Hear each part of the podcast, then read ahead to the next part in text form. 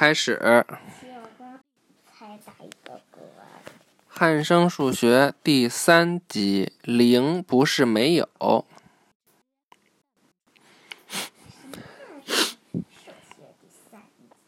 这儿有个谜语，你来猜猜是什么？他的外号叫什么？他的外号叫没有，什么都没有，没图，有图让你看了。他的外号叫没有，说他没有却又有，任何东西加上他，加了等于没有加，他是什么？零，你是不是曾经遇到这样的事就情？是一百加零还等于一百，对无数加无数还等于一百，你很想无数还等于无数。你很想吃饼干，而饼干已经没有了，或者你想打一个电话却没钱，口袋空空的。蓝队得了三分，红队没得分，蓝队赢了。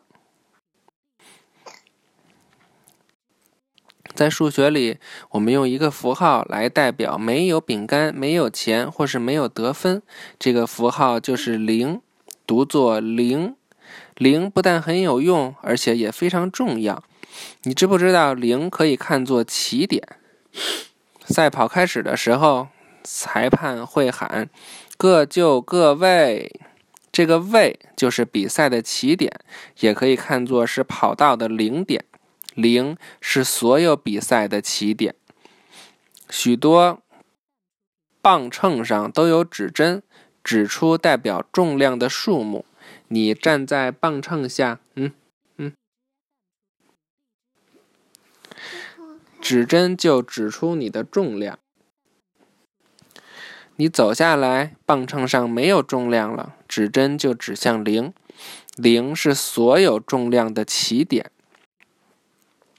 数数看，这条线上有几个黑点？几个黑点？五个，嗯，你是从哪一个数字数起的呢？是不是从一数起？现在，请你用尺量一量这条线，你会把尺上的一对着第一个黑点吗？当然不会。你把尺的一头跟第一个黑点对齐，这条线上有五个黑点，但是却只有四公分长。如果你要量量看这条线是几公分，你会把第一个黑点叫做零，把零后面的第一个黑点叫做一。零是尺的起点，有的尺会写零，有的不写。零是所有测量的起点，零也可以当做分割点。你要玩一二三木头人的游戏时，只要做鬼的人还没有回头，你就可以从你站的位置随意前进或后退。在还没有前进或后退时，你是站在零点上。火箭发射以前要数倒计时：五、四、三、二、一，发射。火箭起飞以后要继续计算时间，喊的是一、二、三、四、五。发射就是零点，它分开了火箭发射以前和发射以后的时间。在摄氏温度计上，如果是五度，那么天气就算是很冷了；如果是零度，那就更冷了。要是到了零下五度，那真可以说是太冷了。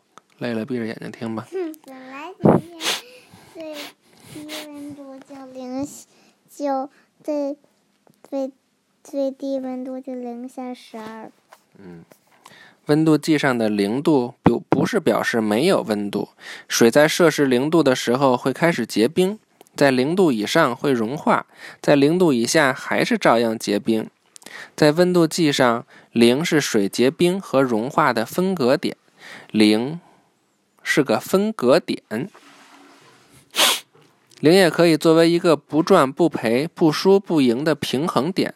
比方说玩弹珠，如果你开始玩的时候有十颗珠子，玩过了以后变成十二颗珠子，那你就赚了两颗。就是这个，就是看谁不知道怎么玩，反正就看谁赢得多呗。如果你剩八颗，那你就赔了两颗。假如你还是有十颗，那就表示不输也不赢。所以零代表不输不赢。商店老板做生意有时候会赚钱，有时候会赔钱。如果他收进来的钱刚好够他付账，什么也没剩下，他就是不赚也不赔。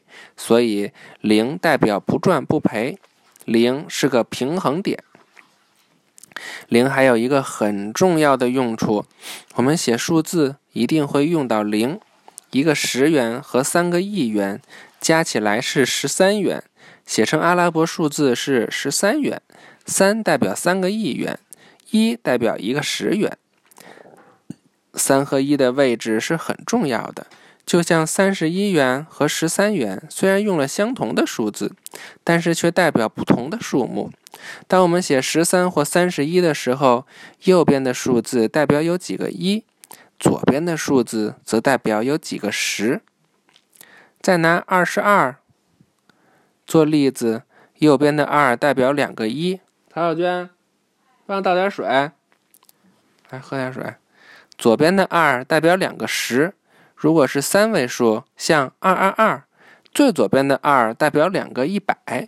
虽然二二二用了三个二，但是每个二代表不同的数目。两个一百，两个十，两个一，每个二都因为位置不同，所以代表的数目也不同。我们把这种写数目的方法叫做位数法。来给你看看这个，二二二，前边你看这三个二，第一个就是百位，就是我们如果从右算。这个最右边是个位，再往前是十位，再往前是百位，知道吗？好了，今天讲到这儿了，拜拜。拜拜。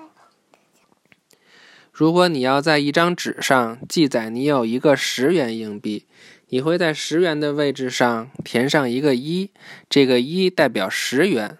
因为你没有一元硬币，所以在个位的位置上写零。要是不写零，光写一，那就代表一元，而不是代表十元。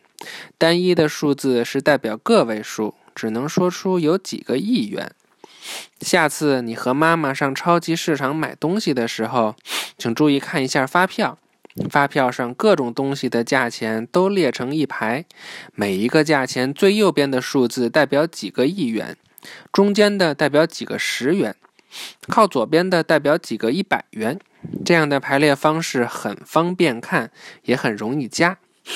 现在看看发票上有没有零，个位数字是零，表示没有一元。同样的，十位数字和百位数字是零，就表示没有十元或一百元。你会发现在发票上一共只有十个不同的数字：一二三四五六七八九零。只要用这十个数字来配合位数法，不管多大的数目也写得出来。注意，零是这十个数字中的一个。嗯，看是不是把这些都加起来，最后得一个数？嗯，一百六十六个太多了。一千六百。这么多就是一千六百。真多耶！嗯，我们再来看看为什么位数法里会出现零。我们今天用的位数法是经过很长的时间才发展出来的。世界各地不同的民族曾经用过各种不同的方法来表示数目。在许多年以前，印度洋中的马达加斯加岛上的人为了要计算岛上有多少战士，就想出一个特别的方法。用小石子儿配合位数法来计算。首先，他们在地上画三个圆来表示个位、十位、百位，然后把所有的战士排成一行，让他们一个个慢慢走过圆圈。第一个战士走过，他们就拿一颗石子儿，带放在代表个位数字的圆圈里。第二个战士走过，把第二颗石子放在同一个圆圈里，一直放到这个圆圈里有九颗石子。当第十个战士走过，个位数字的圆圈里应该有十颗石子才对，但是十位数字的圆圈里放一颗石子，改在十位数字的圆圈里放一颗石子，这就跟十个一元的硬币换成一个十元硬币一样。你可以拿一张纸、一支笔和一些小石子儿，跟着马达加斯加岛人一起算一算岛上到底有多少战士。后面跟上来的战士从第一个到第九个，每走过一个人，他们就照样在个位数字的圆圈里放一颗石子儿。当第十个战士走过圆圈，同样要把个位数字的圆圈里的九颗石子收起来，在十位数字的圆圈里放一颗石子。只要个位数字的圆圈里的石子超过九颗，他们就把石子都收起来，改在左边的圆圈里放一颗石子。这样一直数下去，直到个位数字的圆圈里有九颗石子，十位数字的圆圈里也有九颗石子。等下一个战士走过时，他们就把个位数字的圆圈里的九颗石子收起来。不过这一回，他们不能在十位数字的圆圈里放一颗石子，因为那里面已经有九颗石子了。由于一个圆圈里最多只能有九颗石子，所以他们把这九颗收起来，在最左边代表百位数字的圆圈里放一颗石子。这就好比把十个十元硬币换成一张百元钞票一样。下面一个战士走过时，他们就又在个位数字的圆圈里放一颗石子。这一次，最后一个战士走过以后，三个圆圈里的情形是这样的：百位数字的圆圈里边有两个石子，十位数字的圆圈里边有一个石子，个位数字的圆圈里边有四个石子。马达加斯加岛上的人只用了少数的石子，就能算出军队里的战士有两个一百，一个十，四个一，也就是一共有。对，也就是一共有二百一十四个战士，那么就应该用一个符号来表示十位数字的圆圈里面是空的。我们都知道二和四可以代表二十四，但是在二和四中间加一个零，二和四就不再是二十四了，而是二百零四。在二百零四里，二是代表两个一百，零是代表十位数字是空的，四是代表四个一。在位数法里，空的位数都是用零来表示。如果这三个圆圈里面最后的情形是这样子的呢？百位数字里的圆圈里边有两个石子，十位数字的圆圈里边没有石子，个位数字的圆圈里边有四个石子。这有百位个。百位、十位、个位。那为什么这十位里边没有数？没有就是零呀。为什么没有？没有就是零呀。我知道，就是每个战士走过，只有他们就在这儿，就在这儿放一个，然后放够十个就在，嗯，然后又放，然后十个放够十个就放一次，十个放。嗯。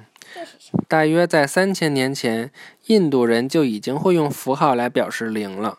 他们用的符号是一个点或是一个小圆圈，念作山呀，意思是空的地方。后来，阿拉伯人觉得这个符号很好，就跟着用了。今天，全世界通用的零的符号，当初是印度人先用的，再由阿拉伯人传到欧洲，最后再传遍全世界。我们谈了那么多关于零的事情，你该知道零是很有意义的。你现在猜到第一页的谜底了吧？什么第一页的谜底？就是零。拜拜。拜拜。零是。